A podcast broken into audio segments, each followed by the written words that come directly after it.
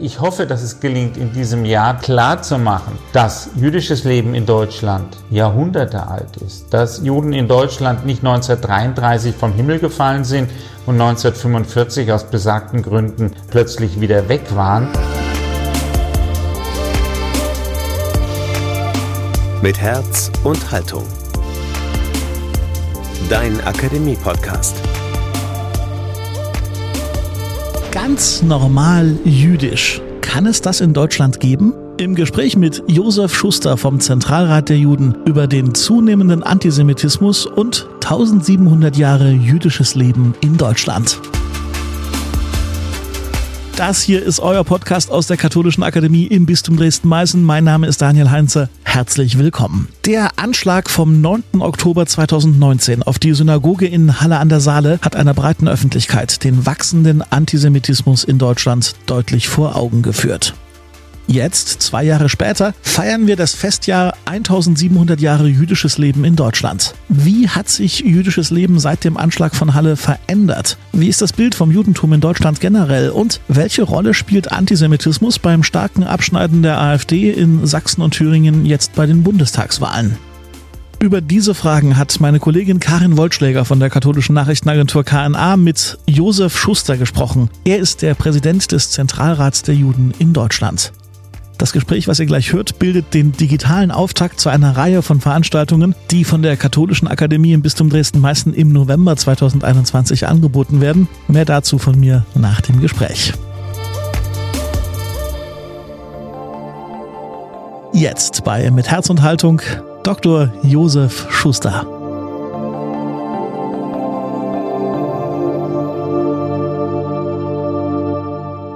Herr Schuster, wie hat der Anschlag von Halle vor zwei Jahren Deutschland verändert? Ich glaube, wir müssen differenzieren. Deutschland verändert oder die jüdische, Geme die jüdische Gemeinschaft und das jüdische Leben beeinflusst? Beides gern. Also dann fange ich beim jüdischen Leben an. Also wir hatten unmittelbar nach dem Attentat von Halle eine sehr große Verunsicherung innerhalb der jüdischen Gemeinden. Das heißt, wir haben es schlagartig gemerkt. Es ist ja Yom Kippur und unmittelbar kurz nach Yom Kippur ist das Laubhüttenfest. Fünf Tage später dass plötzlich der Gottesdienstbesuch ja schlagartig nachgelassen hat, dass Sorgen, dass Menschen Sorgen hatten, eine jüdische Einrichtung, eine jüdische Gemeinde, insbesondere eine Synagoge zu besuchen. Diese Unsicherheit ließ sich sehr schnell nehmen und da bin ich dem äh, Bundesinnenminister äh, ausgesprochen dankbar. Er hat kurzfristig eine Sonderkonferenz der Länderinnenminister einberufen und dabei auch die, wie ich meine, notwendige Veränderung der personellen und technischen Sicherheitsmaßnahmen beschlossen. Nicht nur beschlossen, wir wissen, in der Politik wird manches beschlossen und bis es umgesetzt wird, dauert es lang. Die praktische Umsetzung der personellen Sicherheitsmaßnahmen erfolgte wirklich sofort. Das heißt, seit diesem Tag finden wir regelmäßig bei Veranstaltungen, bei Gottesdiensten vor jüdischen Einrichtungen einen sichtbaren Polizeischutz. Einerseits bedauerlich, aber andererseits hat dies auch dazu geführt, dass entsprechendes Sicherheitsgefühl bei den Mitgliedern der Gemeinden auch aufgetreten ist. Punkt zwei war die Veränderung der technischen Sicherheitsmaßnahmen. Das sind Dinge, die natürlicherweise länger dauern, aber auch die wurden rasch in Angriff genommen und sind jetzt zwei Jahre später doch zum Großteil auch umgesetzt worden, so dass also hier auch das ein Sicherheitsgefühl für jüdische Einrichtungen, für die Mitglieder jüdischer Einrichtungen rasch, wie ich meine, erzielt werden konnte. Und äh, wir sehen eigentlich heute, dass die Situation in den jüdischen Gemeinden unter diesem Aspekt wieder so ist, wie sie vor Halle war. Vielleicht sogar ein bisschen besser, denn äh, so manche Dinge, die wir ja auch konkret in Halle gesehen hatten, wo es kein Polizeischutz gab, wo keine äh, sichtbare Polizeistreife war, das werden Sie heute vor jüdischen Einrichtungen einerseits leider, andererseits sage ich aber auch Gott sei Dank nicht mehr erleben. Hat Halle Deutschland verändert? Halle hat Deutschland auch verändert, aber nicht alleine verändert. Ich glaube, in dem ich sage jetzt mal Dreiklang des Mordes an dem Kasseler Regierungspräsidenten Lübcke, Halle, aber auch dem Mordanschlag oder den Mordattentat in Hanau wurde, glaube ich, in breiten Kreisen der Bevölkerung viel deutlicher, dass die rechtsextremistische Gefahr gar nicht so klein ist, wie viele gedacht haben und eigentlich zu vernachlässigen ist. Das hätte eigentlich nach den NSU-Morden, als die einmal dann aufgeklärt waren, schon ins Bewusstsein rücken sollen. Aber ich glaube, es hat da tatsächlich noch mehrere Taten, mehrere äh, bedurft, bis auch ja quer und in der Breite der Bevölkerung diese Botschaft angekommen ist, dass der Rechtsextremismus äh, nicht zu unterschätzen ist und eine echte Bedrohung unserer Demokratie darstellen kann. Gleichzeitig beobachten wir, dass die antisemitischen Übergriffe nicht weniger, sondern wieder mehr werden, auch große Sachen wie jetzt im September der Großeinsatz der Polizei an der Synagoge in Hagen, wieder am höchsten jüdischen Feiertag Yom Kippur, kurz danach die antisemitischen Vorfälle beim Fußballspiel im Berliner Olympiastadion beim Spiel Union Berlin gegen Maccabi Haifa. Also antisemitische Vorfälle sind auch mit dem Erkenntnis, dass eine Gefahr von Rechtsextremisten ausgeht, natürlich nicht gebannt. Wenn wir den Vorfall in Hagen betrachten, sehen wir aber, und mir fehlen dafür auch die notwendigen Hintergrundinformationen, die bewusst nicht breit gestreut werden, glaube ich, dass man von Seiten der Verfassungsschutzbehörden ja doch daran ist, auch mit befreundeten Nachrichtendiensten hier präventiv tätig zu werden. In dem Fall war es übrigens in Hagen offensichtlich kein rechtsextremistischer Anschlag, sondern ein äh, islamistisch geprägter Anschlag. Letztendlich im Ergebnis äh, wäre es nichts anderes gewesen, aber der klar hier durch, durch diesen Einsatz und durch diese Kenntnisnahme verhindert werden konnte. Die Vorfälle bei dem Fußgen, ihrerseits genannten Fußballspiel äh, Union Berlin gegen Haifa sind höchst bedauerlich, dass es im Fußball-Fanbereich bei verschiedenen, nicht bei allen Vereinen, also wir dürfen nicht verallgemeinern, aber bei verschiedenen Vereinen, nicht nur bei Union Berlin, auch Union Berlin, extreme, rechtsextreme Fangruppen gibt. Das ist leider auch nichts Neues, aber ich glaube, die Reaktion gerade auch des Präsidenten von Union Berlin war eine klar eindeutige. Und ich kann nur hoffen, dass diejenigen, die hierfür mitverantwortlich waren, eine, die mit einer klaren Ansprache jetzt entsprechend äh, bedient werden. Und damit meine ich klipp und klar, wer meint, antisemitische Parolen in Fußballstadien zu rufen. Ich glaube, da gibt es nur eine Antwort und die Antwort muss lauten Stadionverbot. Und Stadionverbot in meinen Augen nicht nur im Heimatclub, sondern das würde ich schon generell weiter sehen. Ich glaube, das würde den einen oder anderen zum Nachdenken bringen. Aber wie ist dieser zunehmende Antisemitismus zu erklären? Im Fußballstadion das eine, auf Schulhöfen ist Jude wieder plötzlich ein Schimpfwort, was zu hören ist. Auch diese subtilen Formen im Alltag, die immer mehr zu beobachten sind. Wie lässt sich das erklären? Ich bin der Auffassung, dass hier die sogenannten sozialen Medien eine ganz erhebliche Mitschuld tragen. Sie können heute über Facebook, wenn Facebook nicht gerade mal abgestürzt ist, wie wir es dieser Tage erlebt haben, aber über Facebook, über Twitter, über Instagram, über Telegram Botschaften ins Land senden, äh, mehr oder weniger straffrei alle ihre äh, blödsinnigsten Gedanken, nicht nur antisemitisch von sich geben und äh, dass diese sozialen Medien gerade bei jungen Menschen sehr beliebt sind, um zu kommunizieren, erklärt auch, wieso sich solche Dinge heute ganz anders verbreiten, wie wir es vielleicht noch vor 20 Jahren gewohnt waren. Man hat manchmal den Eindruck, dass es schon eingespielte Rituale der öffentlich gezeigten Betroffenheit bei antisemitischen An- und Übergriffen gibt. Erschöpft es sich Ihrer Einschätzung nach zu oft in Betroffenheit? Ist, sind es wirklich eingespielte Riten der Betroffenheit, von denen wir reden? Ich meine, dass äh, Politiker, dass verantwort, politisch Verantwortliche ihre Betroffenheit ausdrücken, ist das eine und wenn sie es nicht täten, würde man es auch kritisieren. Das andere, und das ist mir natürlich schon wichtig, ist die Prävention. Die Prävention für Antisemitismus, denn darüber sind wir uns sicher einig, kein Kind auf dieser Erde, kein Baby wird als Antisemit oder mit antisemitischen Vorurteilen geboren. Also irgendwo kommt im Laufe der Zeit dann entsprechende Prägungen. Und drum kann man den Kampf und gegen Vorurteile allgemeiner, überhaupt Vorurteile, nicht nur Antisemitismus, äh, nicht früh genug aufnehmen. Und ich denke, dass hier tatsächlich bereits äh, die, dass hier die Erzieher, die Lehrer gefragt sind, denn Kindergartenbereiche, Vorschule, Schule, das sind prägende äh, Zeitalter oder das Altersstufe für junge Menschen. Was hat sich denn als besonders wirkungsvoll im Kampf gegen Antisemitismus erwiesen?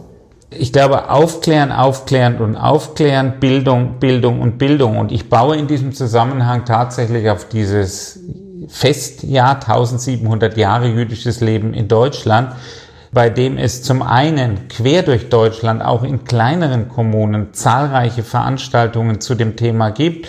Und jetzt ist es ja auch so, dass äh, Corona-mäßig man auch wieder klassische Veranstaltungen durchführen kann, nicht nur Veranstaltungen äh, über Zoom oder entsprechende Plattformen. Und äh, ich hoffe, dass es gelingt, in diesem Jahr doch äh, klar zu machen, dass jüdisches Leben in Deutschland Jahrhunderte alt ist, dass Juden in Deutschland nicht 1933 vom Himmel gefallen sind und 1945 aus besagten Gründen plötzlich wieder weg waren, sondern viel älter ist, dass es hier auch ein äh, festes Glied der deutschen Gesellschaft war.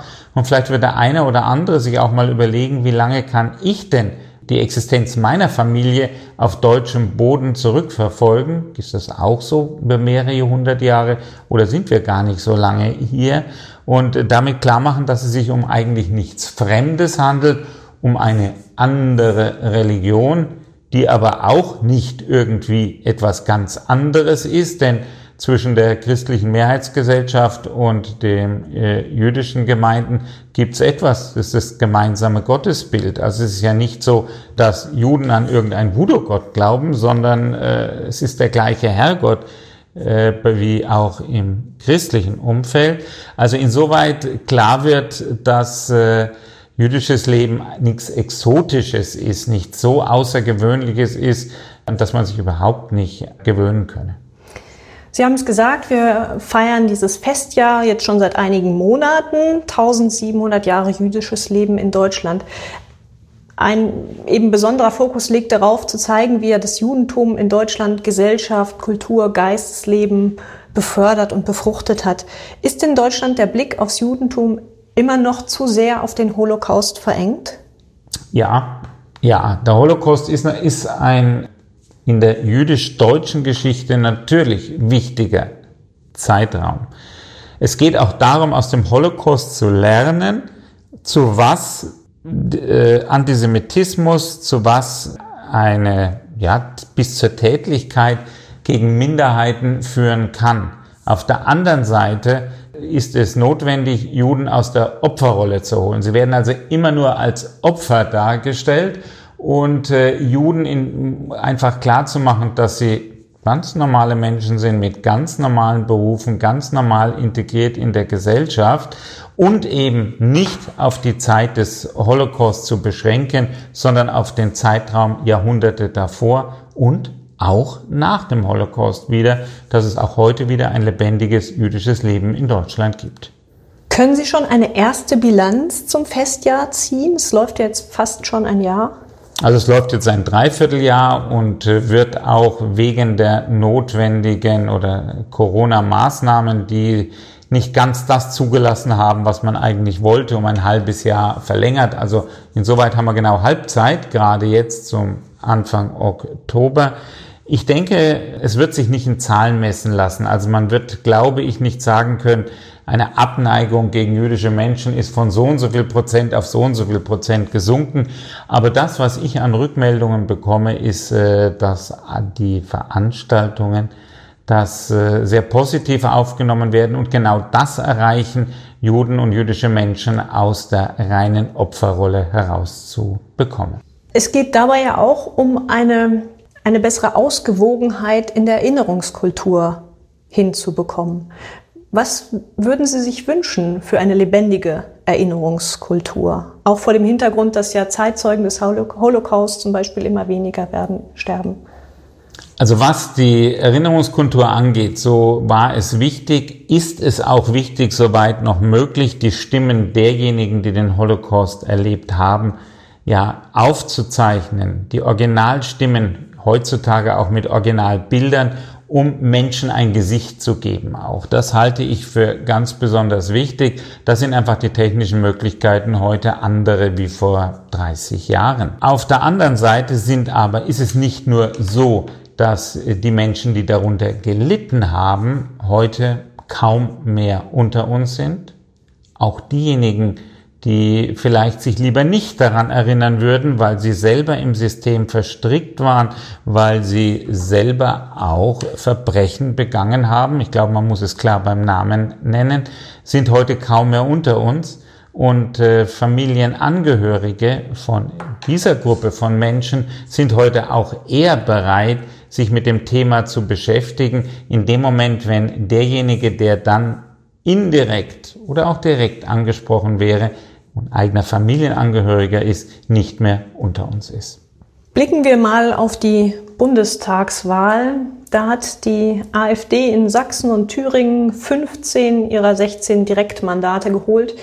Und auch wenn die Partei kaum Stimmen dazu gewonnen, beziehungsweise in Sachsen sogar rund zwei Prozentpunkte eingebüßt hat, ist sie in beiden Bundesländern stärkste politische Kraft geworden.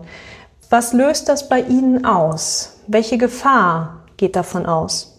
Es löst bei mir ein großes Unbehagen aus, denn auch gerade in den letzten vier Jahren im Deutschen Bundestag und wenn wir auch die letzten vier Jahre der Entwicklung innerhalb der AfD uns kurz Revue passieren lassen, dann muss man sagen, dass es klar ist, dass man sieht, wie in der AfD Menschen auch äh, aktiv sind, deren demokratisches Verständnis doch äh, in meinen Augen als höchst fragwürdig zu bezeichnen ist, die auch offen gegen Minderheiten hetzen, die auch den Nationalsozialismus relativieren, Stichwort Vogelschiss in der Geschichte, um ein Beispiel zu nennen. Insoweit macht es mir natürlich Sorgen, wenn ich solche Ergebnisse in äh, Sachsen und in Thüringen sehe.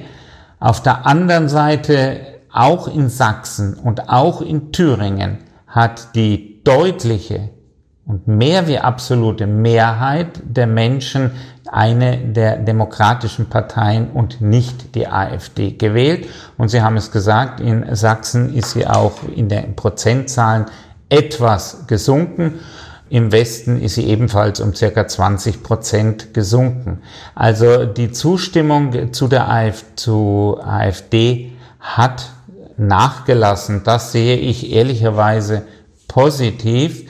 Und es ist eben eine Frage unseres Wahlsystems, ob, wenn ein Direktkandidat auch mit 20, äh, 25 Prozent der Stimmen, das heißt 75 Prozent haben ihn nicht gewählt, äh, wenn er aber die meisten hat, das Direktmandat gewinnt.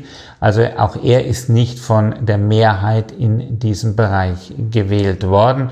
Trotzdem gilt es, wach zu bleiben, vor allen Dingen die Hintergründe aufzuklären, warum ihn gerade in Sachsen und in Thüringen doch so viele Menschen die AfD gewählt haben.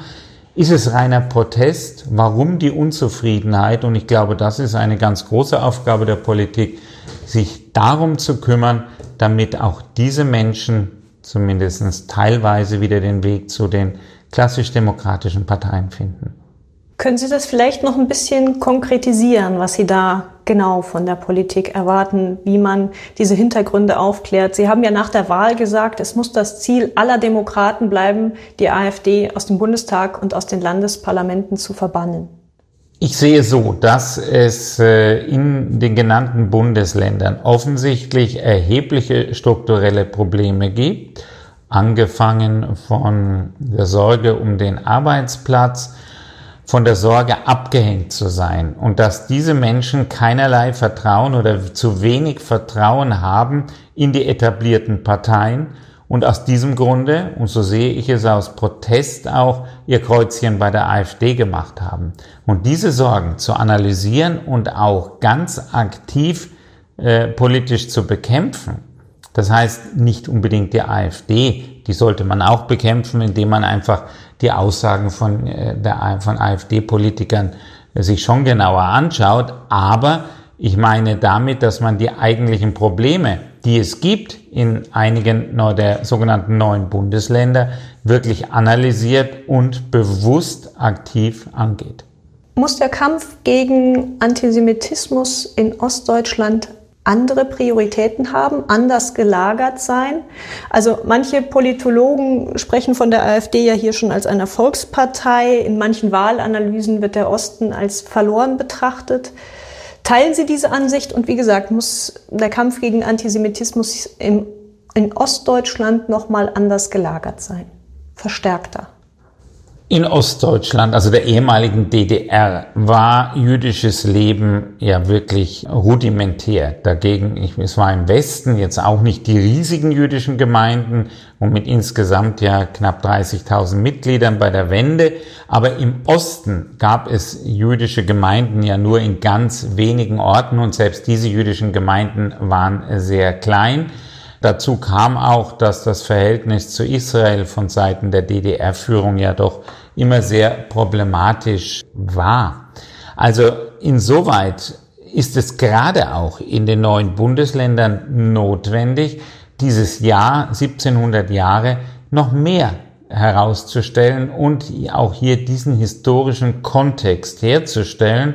Und äh, ich glaube, man sollte da auch keine Sorge haben, in Gebiete zu gehen, die, wo auch die AfD stark ist. Es geht bei 1700 Jahren nicht darum, eine Partei, in diesem Fall die AfD, konkret zu benennen und zu bekämpfen, sondern da geht es darum, jüdisches Leben zu zeigen. Und gerade das, äh, meine ich, sollte man bewusst, gerade auch in Sachsen und in Thüringen, noch vermehrt tun. Vielen Dank, Herr Schuster, für Ihre Einschätzung und unser Gespräch.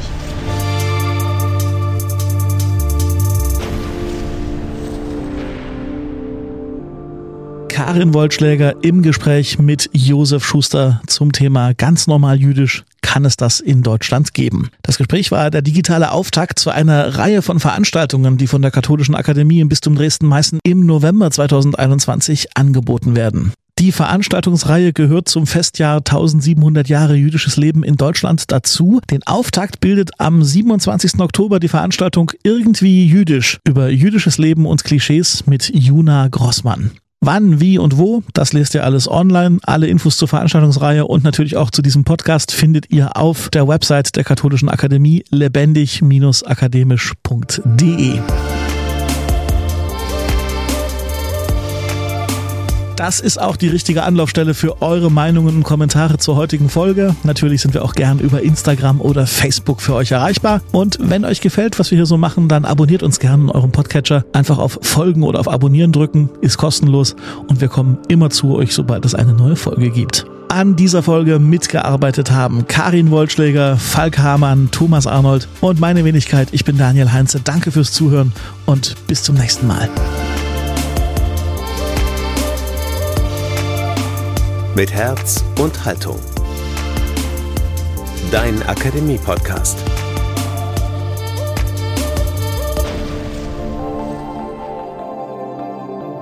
Ein Angebot der Katholischen Akademie im Bistum Dresden-Meißen.